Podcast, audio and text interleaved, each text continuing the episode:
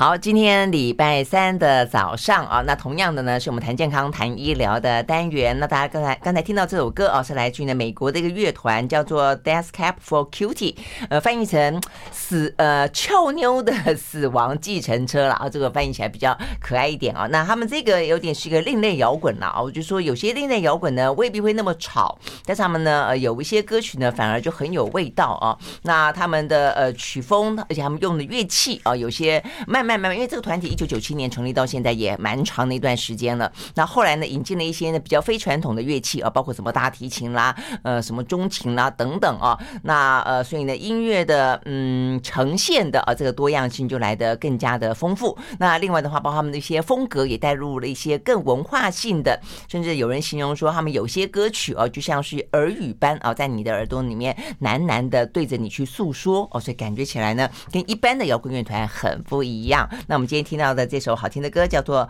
No Room in Frame》。OK，好，所以呢，跟你分享好听的歌曲之后呢，在今天一样的，我们邀请到的是我们的老朋友啊，他是呢阳明大学药理系的教授潘怀宗老师。我们一样来为大家介绍呢国际当中的新知。Hello。呃，怀宗早，是蓝轩早，各位听众朋友，大家早。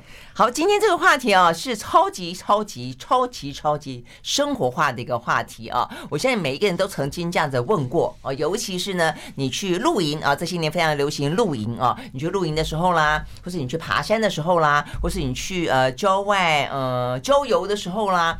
呃，或者你只要在呃院子里面好了，呃，像是我去整理花花草草的时候啦，我们都问说，哎，为什么为什么蚊子特别爱咬我，都不咬你啊？或者是说呢，通常我的经验是，为什么大家都咬都被咬，只有我没有被咬？蚊子不太爱咬我，不知道为什么。那所以呢，就有各式各样的说法，说啊，因为什么体温的关系，因为吃什么东西的关系啊，像让每一个人体质呢偏碱啦、偏酸啦、温度偏高啦。偏低啦，所以总而言之，好，所以呢，今天蛮好玩的，终于有那么一个机会啊，我们要用真正很医疗的、有科学性的角度来谈说，哎，为什么有些人容易被蚊子叮，有些人不容易被蚊子叮？哎，这太好玩了。对，这我因为 看到了这篇文章啊，所以我觉得我们干脆一次把它讲清楚，因为我发现我。看到这个题目之后，我检索了非常多的文章，发现很多篇文章都是讲一部分、一部分、一部分、一部分的。嗯，那我是觉得我们现代的民众，当然其实资讯是个爆炸的时代，你要找你也找得到，但他需要一个人帮他整理一下。嗯嗯。所以我就想说，那既然真真假假，坦白说，对，那所以意思就是说，我就既然这样的，我们中广蓝轩时间就。呃，由我来替大家整理了一下。那其实我整理了十几二十篇的文章，看了一两个礼拜。嗯，我我常常就是看了一篇原文文章以后，我觉得就是需要再找一点资料。后来要再找一篇，又再找一篇，又再找一篇。其实我拖了好久才下笔去写这个东西，原因是因为因为它资料一直都我觉得都有缺乏。嗯，简单讲就是今年的十月十八号，那一篇国际期刊非常有名，叫 Cell。啊，叫细胞，细胞，这个这个是非常有名的期刊。然后呢，洛克菲勒大学啊，在美国，那么它有一个实验室，呃，叫做神经遗传跟行为实验室呢。嗯，那么这个沃索尔教授呢，他就一直以来都在研究蚊子。那你们一定会觉得说，研究这个蚊子要干嘛了啊？当然，其中有一个很重要的观念，就是我们研究。地球上的所有生物，这本来就是大家的兴趣。嗯嗯。那蚊子又跟我们息息相关，所以你说你研究它，当然我们也没有意见。就这就叫基础研究。嗯嗯嗯。而且更何况蚊子也有病媒蚊呢？啊，对。你现在讲到另外一个问题，就是我现在要讲的，就是那基础研究呢，就是研究这些生物的奥秘，本来就很有兴趣。但是，可是如果到临床上面来看的话呢，它其实有一个蛮重要的一个观念，就是说。在传播疾病上面来讲，蚊子扮演很重要的角色啊，所以因此这一次的这个沃索尔教授呢，他就用这个埃及斑蚊啊。那埃及斑蚊目前它传播的疾病非常的多，像疟疾、登革热、啊黄热病啊、哈塞卡病毒等等的，就那个小脑症，南美那个小脑症，所以等等的这些疾病，其实造成这个全世界非常多的人这个得病跟死亡。嗯，他们初步估计的话，一年大概。靠埃及斑蚊所传染的这个光疟疾来讲，大概就两亿多人，嗯，得到。那当然不是每个人都死，死亡人数大概 around 两百到三百万人，嗯，哦，虽然说现在药物这么发达，那大家也都知道，像抗疟疾这个，目前因为有些药有抗药性啊等等的，所以目前我们也在努力当中。那后来也得过诺贝尔奖，嗯，你也记得像大陆的那个，嗯啊，那个屠呦呦啊，屠呦呦，他得了诺贝尔奖。所以因此，简单来讲，就是说呢，研究这个蚊子，它还有一个很重要的观念，就是在公共卫生防治上怎么来对抗疾病。所以因此，他们想要研究一个蚊子的行为，就是说这个蚊子到底。我们特别强调啊，这个蚊子只有母的会咬人，呃，公的不咬人啊，公的只负责交配，哦，那生命期也很短。我们先不谈它从什么卵子到结节什么的，那个我们都不谈。它变成成年蚊子的时候呢，那么公蚊大概活七天，嗯哼，这么短，雌蚊大概活三十天。嗯，那那所以因此呢，雌蚊它必须去叮人血，或者甚至别人的血都可以，因为它其实不一定只叮人类了哦，它叫什么牛、猪、羊啊，什么猫、狗啊。其实据我的了解，就是我读了很多文章以后，我发现猫跟狗也很讨厌蚊子，也不是只有我们讨厌。虽然说以前我不会跟猫狗讲话，那我从来也没有听过猫狗抱怨，我但是听过很多人抱怨蚊子叮它很痒，睡觉的时候被它弄得这个睡不着。但是我看了文章之后，我发现文章里面也写猫猫狗狗也很讨厌它，所以如果你能跟猫猫狗狗讲话的话，卡通片那他一定会跟他讲说：“麻烦你把我的蚊子给 蚊子给干掉哦。”也搞个蚊帐啦，或者喷个防防蚊液啊。对对，那那雌蚊它之所以要吸血的很重要的原因，就是它在产卵的时候呢，它需要非常多的蛋白质跟油脂。嗯，那他们平常就是不论公蚊母蚊，平常的时候他们可以喝花蜜啦。或者是露水啦，或者植物的一些汁液，都可以。但这些东西可能蛋白质的含量是比较低的，所以因此雌蚊在孕育下一代的时候，尤其在孕育卵子的时候呢，需要大量的蛋白质。嗯，所以因此就在上天当时就是就是鼓励他，你就是去去吸血，就好像我们古代那个欧洲吸血鬼一样，他要活下去，他就必吸人血啊等等的。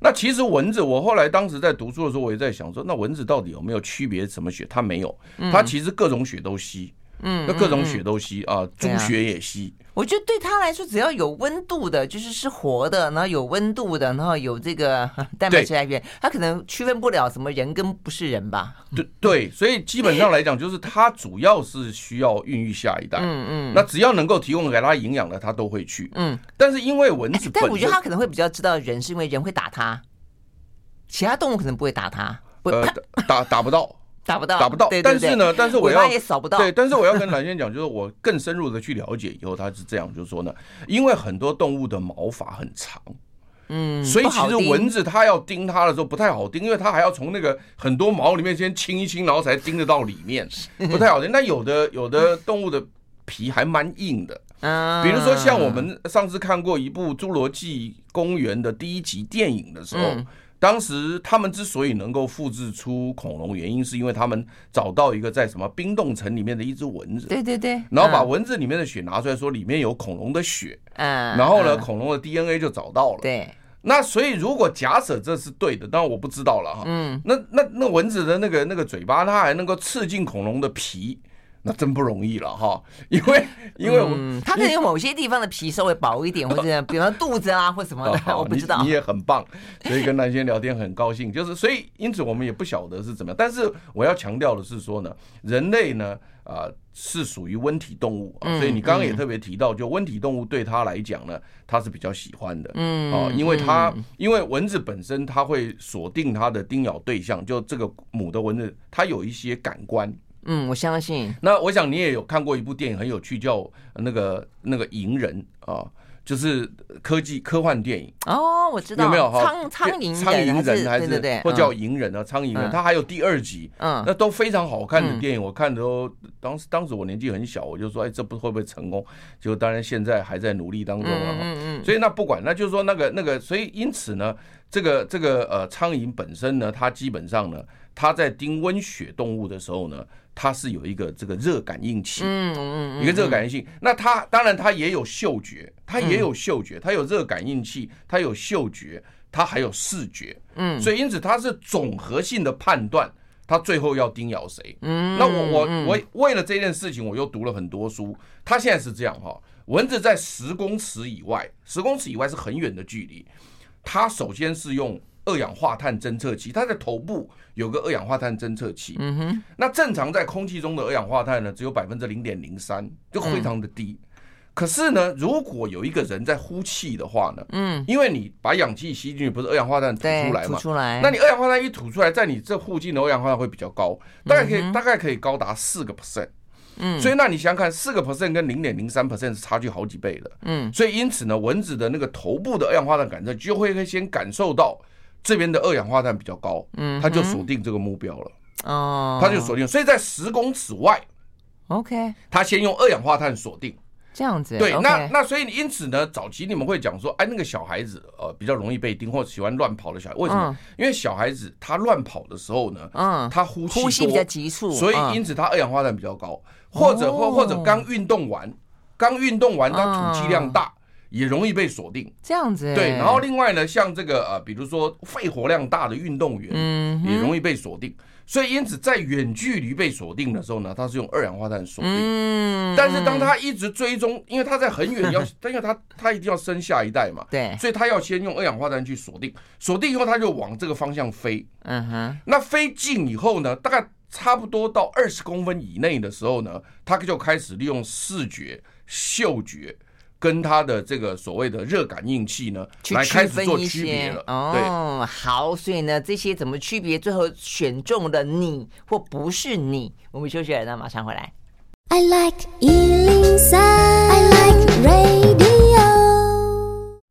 好，回到蓝轩时间，继续和现场邀请到的阳明大学药理系的教授潘伟忠老师啊，来聊为什么蚊子呢会叮某些人，不会叮某些人啊？所以我们刚刚讲到了这个，呃，怀中去 K 了很多的相关的资料啊，所以它有各式各样的呃呃这工具来决定它要叮什么样的对象了啊。所以一开始讲二氧化碳是一个远距离的，那等到近一点的话呢，就要开始去区分了啊。比方说飞到我们这间录音室了，有三个人在这个地方，他决定要咬谁？对，他会先咬谁？那我刚刚讲说，它有一个热感应器。嗯，如果你有看过一部电影，叫做那个呃，就是那个外星人的一个电影，就是呃，它是从外太空。我现在发现你很爱看外星人这个科科幻电影，叫做异形。你啊，异形哦，很久以前的电影有。对对，那那个异形，它就是用热感应器。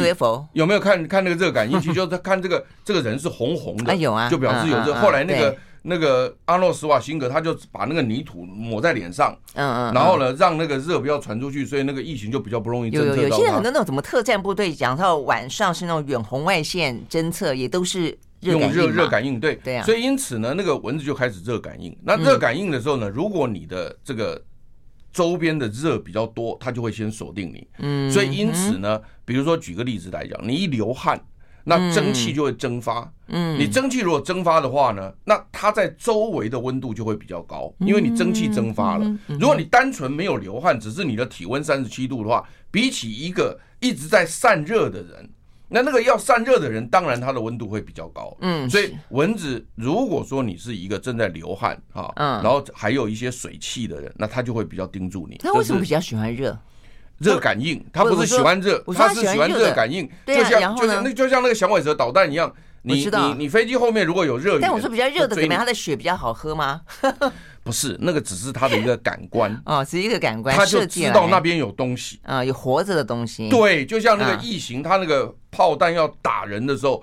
他就要看到有人，他才会去打嘛。嗯，如果你都没有人，他打谁呢？跟可口与否啊，那是另外一回事，那是另外一回事。对，OK，好。那可口与否是下面的东西，就那另外这我就讲热的，就是你会呃常常听到，就是说它如果有温度比较高，有蒸汽，它会被锁定。这第一个是视是热感应器，嗯，另外一个是视觉，因为它的视觉没像我们人类的视觉那么好，它是用对比的，嗯，就是你的 contracts，你对比越大。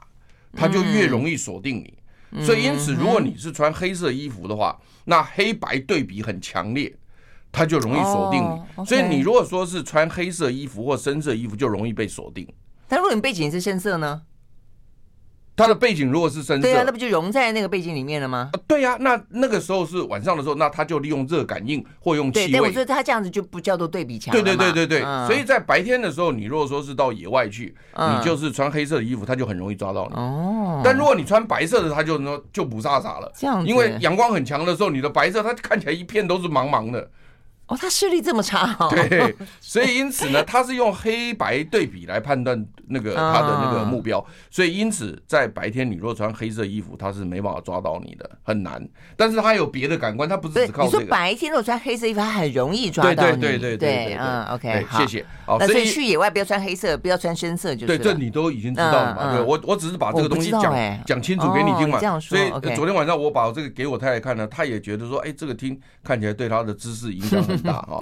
然后另外最后一个是很重要的是，在蚊子的这个触须上面，嗯嗯，它大概有七十多个的化学物质的接受器，嗯，它可以接受很多的气味，好，那目前这个大致分为就是有喜欢的气味跟不喜欢的气味，嗯，所以如果喜欢的气味哦，它就会吸你过去，OK，如果你不喜欢的气味呢，它就不想过去，嗯，它喜欢什么？他喜欢什么，就是科学家要研究的情况。因为科学家要了解说这些蚊子到底喜欢什么气味。嗯，如果这个气味出来了以后，你知道它可以做什么吗？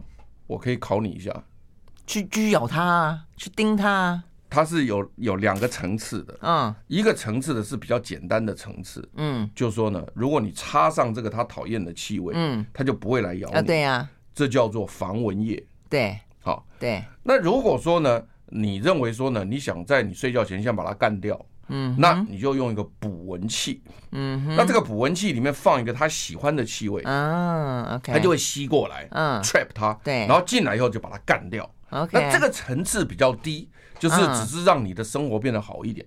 但是我们有个高层次的问题出来，嗯哼，就是假设这一只蚊子是传播病毒的，嗯，假设不不论是疟疾啦，嗯，或者是登革热。的对登革热啦，或者什么兹卡病毒等等，对台湾来说，登革热比较呃有威胁。对对，那这样的情况之下呢，那这个东西就可以用来降低疾病的传播。那当然，对。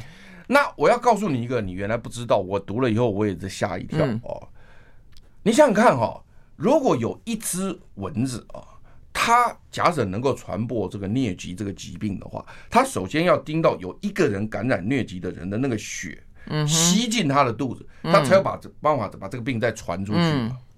那如果说在我们这个群体里面有两千三百万人，嗯，假设只有两三个人得疟疾，嗯，那你如何能够让这一只蚊子把这个疾病传出去？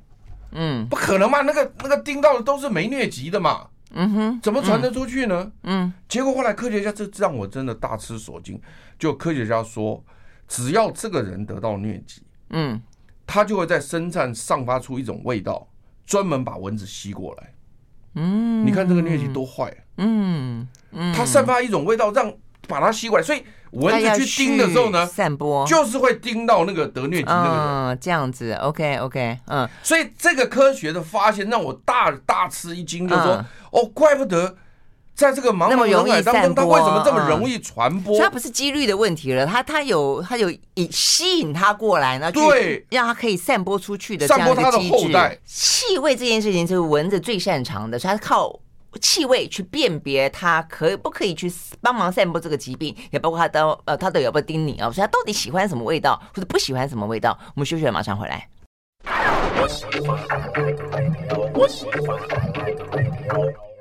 好，回到蓝轩时间，继续和现场邀请到的潘怀宗老师啊，来聊今天这个非常有趣的话题哦。我们以前也聊过登革热的话题啊，但我们这聊的时候比较是说怎么样子去想办法扑灭登革热哦，是什么样子呢？可以让呃什么呃埃及斑纹绝育啊？对对对，对，让它不能够呃这个繁衍后代啦，等等等啊。那但是我们今天呃走的是一个更生活化的，就是为什么它咬你，或者说它为什么能够那么容易的去找到。有病毒在身上的那个人，然后去散播疟疾或是登革热哦，所以原来是跟气味有关。对，哎，所以是什么样的气味啊？马上讲。那所以因此呢，我们现在讲说这个疾病散布像疟疾，因为研究很久，嗯，所以我们知道说疟原虫感染这个人以后呢，那么它本身就会散发一个气味，吸引这个蚊子过来。嗯、那最近的科学发现是发现黄热病。也是同样有这个现象。嗯哼。至于登革热，我是还没看到，但是有可能。嗯。啊，所以因此，它每一个病、每一个病的情形是要每个病、每个病去研究。哦。那但是呢，如果说我们合理的怀疑是不是说登革热也有这个可能性？嗯、这我当然非常同意。嗯、但目前科学是首先是发现疟疾，后来是发现黄热病，嗯、那其他的我们还要再研究。但是合理猜合理猜测是有可能的，嗯、有可能的啊。那这篇文章呢，在二零二二年的十月十八号呢，由洛克菲勒大学所做的这篇研究，他就是找了六十个人啊，啊六十个人以后呢，就拿那个尼龙尼龙袜，你们女孩子那个尼龙袜。嗯。嗯因为那个尼龙袜比较容易吸这个味道，哦，他就绑在他身上啊，绑在他身上啊，然后这个这个这个让他去截取跟吸取它的味道，啊，吸取人的味道，吸取那个人那个独特那个，因为六十个不同的人嘛，嗯，然后呢。然后呢，再用两两对比的方式，就是比如说一个丝袜是绑在蓝轩身上，嗯，一个是一个丝袜是绑在我身上，嗯哼。然后呢，他在一个箱子里面，当然这个做法科学家都有验证，我们就不讲那么细。然后呢，他让埃及斑纹去看他喜欢哪一个味道，嗯，然后差距有多大这样子，嗯，啊，结果他做出来就是说，发现有一群人呢啊，那蚊子喜欢他大概五六百倍。那另外一群人就不喜欢他的，就不喜欢的，就是没什么兴趣的。OK，那他就觉得说，哎，奇怪，那为什么这些人会喜欢到五六百倍？这怎么回事呢？对，然后大家就用那个气象晨曦质谱仪，这个是非常高的一个那个机器。这个我我其实我在做博士研究就是做这个机器的。那没关系，他就气他就去侦测空气当中，就是他那个气味当中有哪些物质在这些人身上是重复出现的。嗯嗯。就后来是发现呢，我们身体里面的这个皮脂啊，我们身体不是有皮脂腺吗？对对对，皮脂腺会分泌那个油脂，对，那油脂是你的保湿层，所以因此我们经常在冬天会有冬季痒啊。或者什么样的皮肤病都是因为油脂层破损嘛，好，就保湿层破损，所以你们经常会擦保湿乳液啊，什么东西啊。那我们人的自然体味就是由这个油脂层所分泌。那因为我们的油脂层是叫做脂肪酸，就 fatty acid。嗯，那 fatty acid 呢，它其实有各种不同的组成，比如说碳数多少，比如一个碳、两个碳、三个碳、四个碳、五个碳、六个碳，像长链脂肪酸、中链脂肪酸，你大概听过，橄榄油是中链脂，呃。那个什么叫做椰子油是中链脂肪酸，嗯，所以当时有人说椰子油的中链脂肪酸可以防止老人失智症等等的，所以你大概听过中链脂肪酸、长链脂肪酸，还有低链脂肪酸，就碳数的多寡，另外还有支链、侧链，所以它其实那个呃呃非常的多元，所以每一个人所分泌出来的油脂，虽然这个油脂都会保护你的这个皮肤保湿，但是呢。组成不一样，嗯哼，跟这个基因很有关系，所以因此呢，这就造成了，如果你不使用任何的香水或古龙水之下，你天生就会有一个体味，体味啊，这个体味就是你身体所分泌出来的这个油脂，嗯，因为成分比例不同，他们科学家研究就是说呢，哎，有些是基因，有些是跟食物有关，对不对？呃，目前它看起来跟食物，待会哈，我们待会进来哦，马上进来哈，那就是说。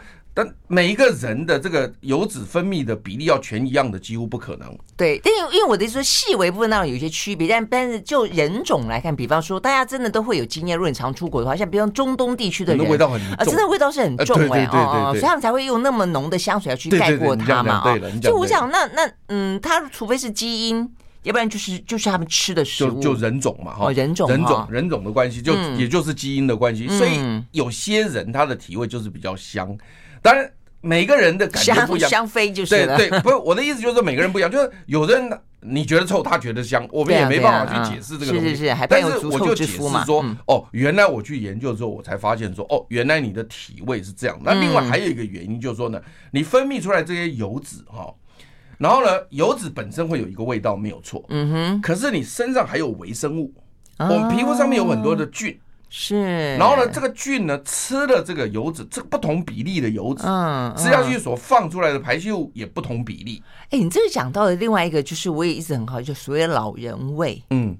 老人味确实，如果你接近了长辈，对，他们会有一些不一样的味道，可能微生物的改变，对对对，是不是很好？对，所以因此就是说我每次念一念，我就觉得很快乐。我也就是有也也有一个冲动，想要告诉我们的听众朋友，嗯嗯。啊，所以因此呢，它的这个味道，就蚊子在辨别要不要咬你的味道呢，它就有两个原因，一个就是你因为遗传基因所造成，所分泌出来不同油脂的成分，那就造成一个一个味道。那我很谢谢蓝轩提到，就是有些人种它的那个油味就很重啊，这个大家都有感觉。那另外就是你的皮肤的微生物的变化，微生物的变化也会造成味道的改变，所以因此呢。那个这这一组科学家在洛克菲勒这组科学家就发现说的，哦，原来这个蚊子为什么会差这几百倍去叮咬它？原来它就是特别喜欢几种脂肪酸，嗯，啊，它特别喜欢几种的脂肪酸啊。嗯，那那这几种脂肪酸呢，它发现了，就呃，我记得是好像是十五烷酸、十七烷酸跟十九烷酸这三种。这这这这一般人要怎么理解啊？对对对。但是我的意思就是说，十五就是十五个碳。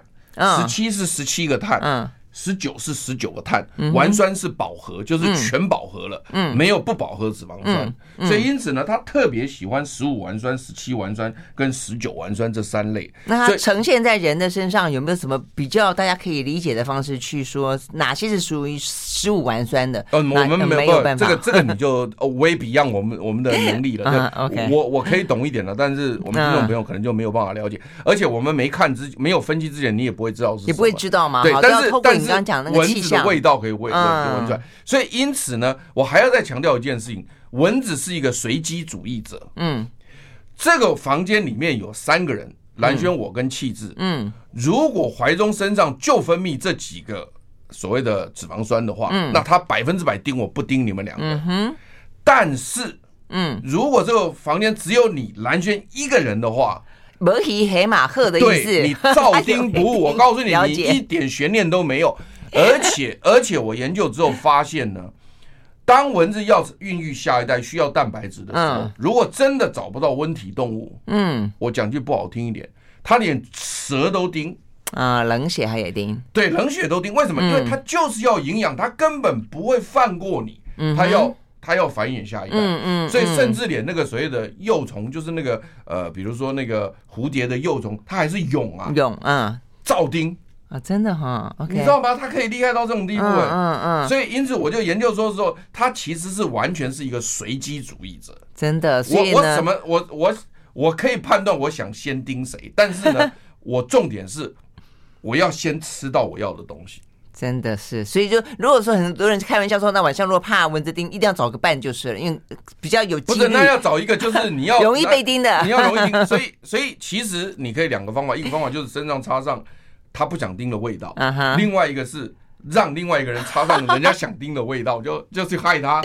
但是当然，通常我们也会有古代的黄香就扮演角色了。对对对，那对了，孝子嘛。对对对。那另外也有就是像捕蚊灯，就是把它吸过来。那捕蚊灯它是目前是用灯光吸引，但是其实以后我们也可以使用气味吸引，因为气味吸引的强度可能更高，可能在几百倍以上。嗯嗯。那另外我再提醒，就是说我也去查了以后，就是说这个蚊子这个插下去以后哈，哎。它是插到血管还插到肉，它是准准的插在血管里面。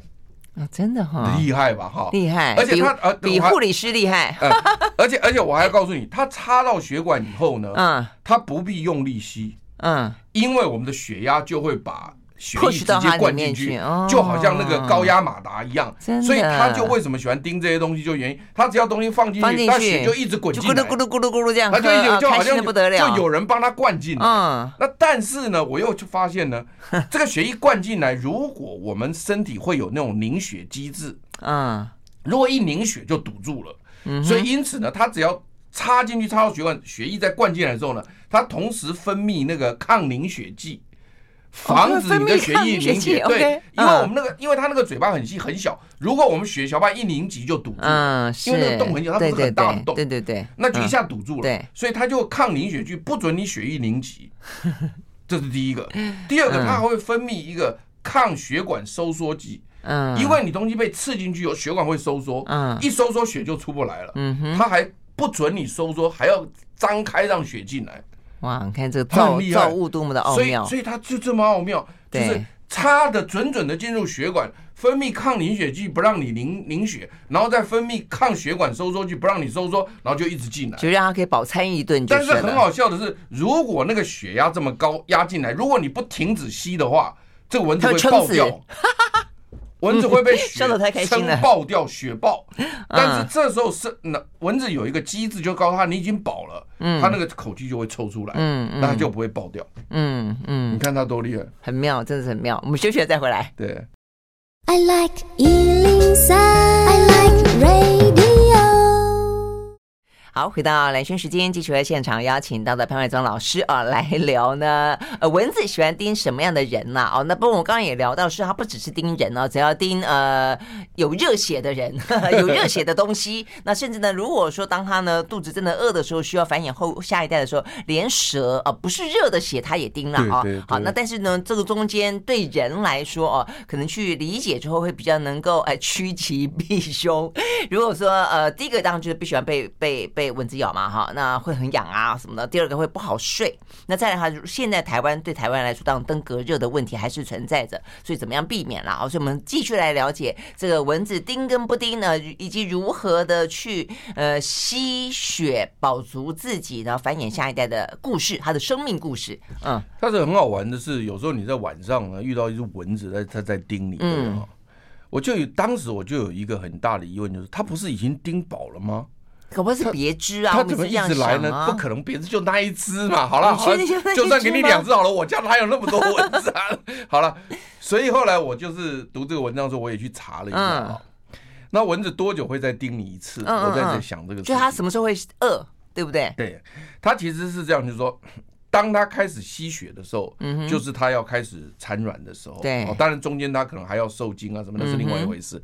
那但是它的卵子要先形成嘛，就像女性一样，你的卵子先要排出来嘛，你排出来你才有办法受精。你卵子都排不出来，那你就不要受精，那根本没卵子，拿来拿来受精呢？是，对不对？好，所以它卵子要先孕育出来。那它要开始孕育这个卵子的时候，它就需要营养了。嗯，所以因此它从它吸第一次血开始，但它之前可能可以。吃花蜜、吃露水没关系，嗯嗯、但是他如果想要产卵了，嗯、他就一定要去吸血。对，从他吸第一口血开始，嗯，然后呢，他吸饱了，对，他就停在墙上，对不对？对对对，对不对？好，停在墙上，他、嗯、大概需要三十分钟的时间才会消化，把它消化掉。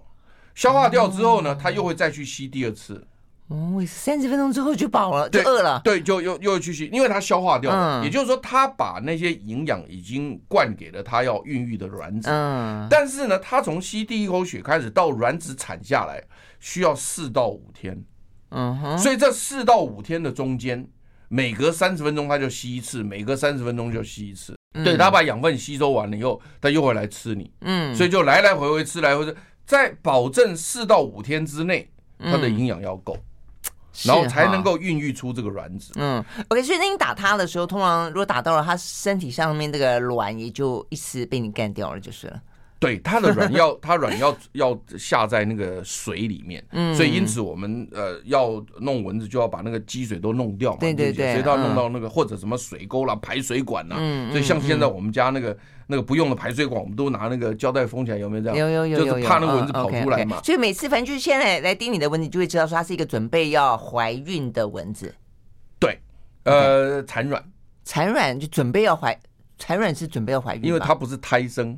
它是它是卵 生的，这不能讲怀孕。那它就它就产卵，所以所以因此呢，一只蚊子它就在四五天之内，它就一直一直来叮，嗯，所以才会没饱。你会觉得说奇怪，为什么它不是刚吃饱吗？嗯，我我都已经给它叮了，它怎么弄？所以因此，如果你你去讲说那个那个呃孝子啊，比如说就是。叮完以后，那只有第一轮而已啦。半夜可能第二轮还得。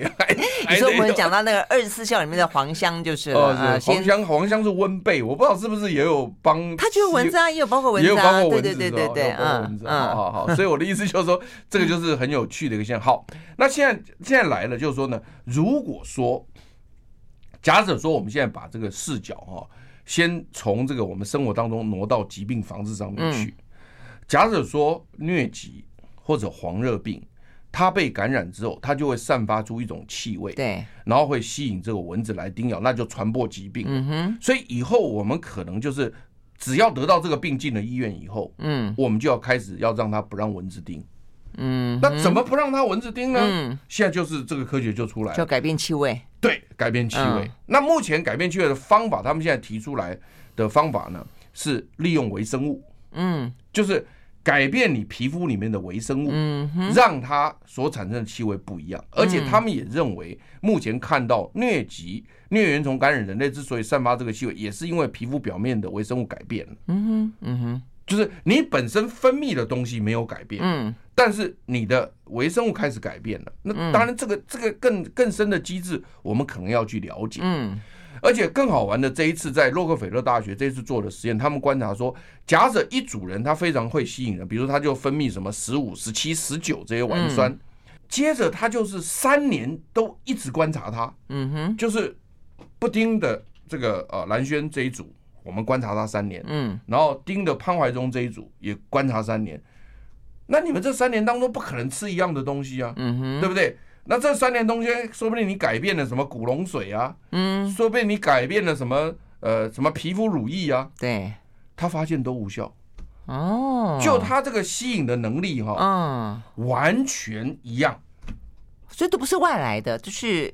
对我，你要你要我回答你，因为刚刚你不是问我说吃食物会不会影响吗？我现在回答你，嗯，因为这三年内他也可能食物也有改变，没有没有一个人说三年来食物都完全一样，那很难讲。那但是你也可以讲有人没改变，但是也有人改变啊，嗯，磨好啊，他不盯你的，他就永远不盯你啊，就不喜欢你啊，他要喜欢你，他就一直盯你啊。其实还是基因的问题比较多。没有，那他们现在觉得说基因的问题是一个，对，嗯，就是蓝轩讲的，但是他也发现有一个，就是在皮肤上的微生物哦，嗯，好像也很难改变。OK，它为什么很难改变？你知道吗？你你你一定会想说，它就这样子洗一洗不是就掉了吗？嗯，错，它通通是粘在毛孔里面。嗯嗯，所以那些微生物菌群躲在毛孔里面呢，就好像躲躲在那个什么山顶洞人洞穴里面。嗯，它其实非常的受到保护。他们觉得，为什么三年内蚊子对你的吸引力完全没有改变？情有独钟就是。对，情有独钟。他第一个就是你基因没改变，这肯定的嘛，哈、嗯。对。那第二个，他他们也解释说，那也有可能你微生物也没有改变，嗯、因为微生物都躲在汗毛孔里面。嗯。那至于说你这些微生物到底是从哪里来的，我想有可能从妈妈来的，这就跟。所谓的家庭有关系，那另外就是你的当时小时候生活环境有关系，嗯、因为它只要一旦存在那边了，就很难改变了。嗯，嗯，是啊，你可能、嗯、你可能刚出来是无菌，我不晓得这个胎盘里面那个小朋友是不是完全无菌，我是不知道了。但是你经过那个产道出来的时候，你妈妈的菌就会都在你的皮肤上了嘛，都在你的都在你的身上了嘛。然后呢，接着什么医生阿姨啦，或者是医生婆婆啊，打打屁股什么，你那那些菌也都上去了，对啊，对啊，所以它一旦上去之后。他们说，因为钻进毛孔、汗毛、汗毛孔那些汗孔里面去以后，它就很难改变了。嗯，科学家是认为说，那个菌要改变也很困难。所以反过来讲，就是说，以后如果说你得了疟疾或者你得了黄热病，送到医院，嗯，为了不要让蚊子再传出去，我们现在是想办法消灭蚊子嘛。对。但是现在如果我们消灭，让蚊子找不到你有这个疾病的，那它也没办法传播啊。是啊，是啊，是不是？嗯，那不是也也很也很厉害吗？也不错。对，所以我们休息了回来聊，就因为我们今年以前聊过嘛，我想大家应该有印象，因为那时候怀中讲的也非常生动啊，就是说我们呃，如果说为了保护人类，让整个蚊子大灭绝，也是一个方法啦哦。但是大家就觉得说，这也有一种。你说是人道吗？就有生态平衡的问题了啊。那所以如果说不是用让它节育的方式，而是用呃我们自我保护它不要找到我们的方式，是不是也是一个还不错，而且彼此之间可以呢呃这个相容的一个状况呢？我们休息，马上回来。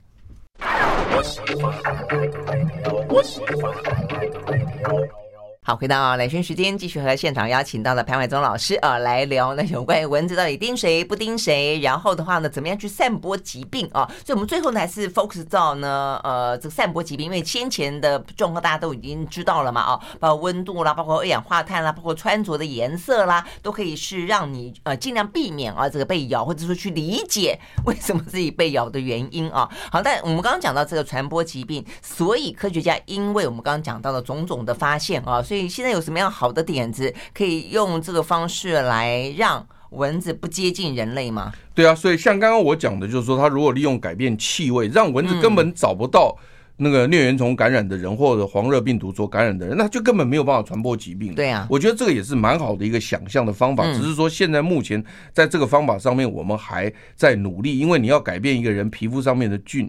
那个那个菌虫或什么的，这个可能到目前我还没看到有成功的案例。嗯嗯。但是你刚刚所提到，就是以前我们在呃我们的蓝轩时间讲到引起很多的热烈讨论的，就是牛津大学的基因改造文，基改文。嗯嗯嗯。那它基改文呢？它是改造了这个基改公文，它是它对母文不管，它是基改这个公文。嗯。那基改这个公文基改以后呢，它放到那个环境去以后呢？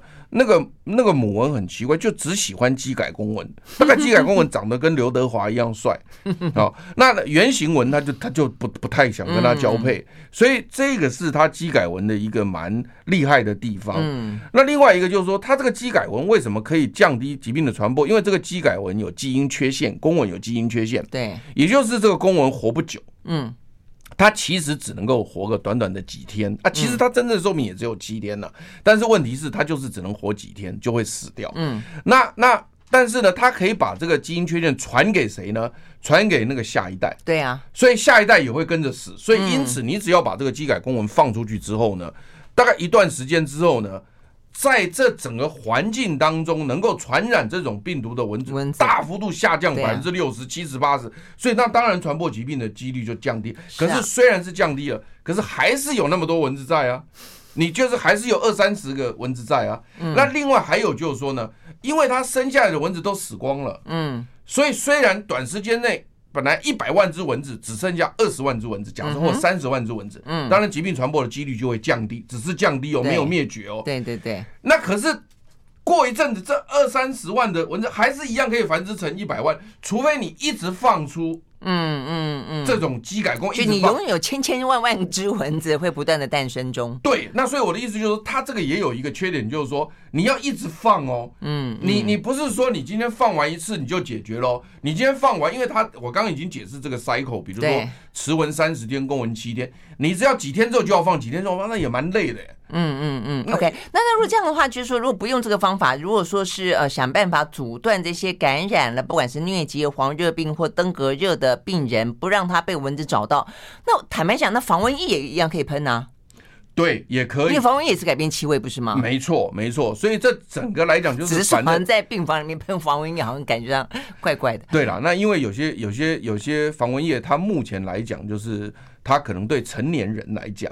它的这个呃，感觉上是伤害比较小。嗯，对于比较小的小孩或者婴幼儿来讲，它可能有些是伤害比较大。对对，伤害比较大，还没有一个百分之百完美的东西。嗯，但是不论如何，也都在进步，然后科学也跟在进步，让我们也开始慢慢的更了解说，以后我们的。这个策略应该做到什么什么样的地步？嗯，OK，好。但是至少呢，听完了我们今天节目之后呢，你下次呢，如果真的被蚊子咬了，或者说你怎么样子的一个装备底下呢，不被蚊子咬，就很开心的呢，跟你的朋友们呢讲述这个故事啊，告诉你说啊，因为蚊子它可以侦测二氧化碳。有远红外线侦侦测热热热度，对不对？而且还有嗅觉，还有视觉啊，等等等啊。因此呢，只要能破解啊它的这一些呢呃使用的工具，你就可以呢成为一个防蚊达人了。OK，好，非常谢谢潘月忠到我们的现场来跟我们分享这个非常生活化的有趣的话题，谢谢。对，谢谢。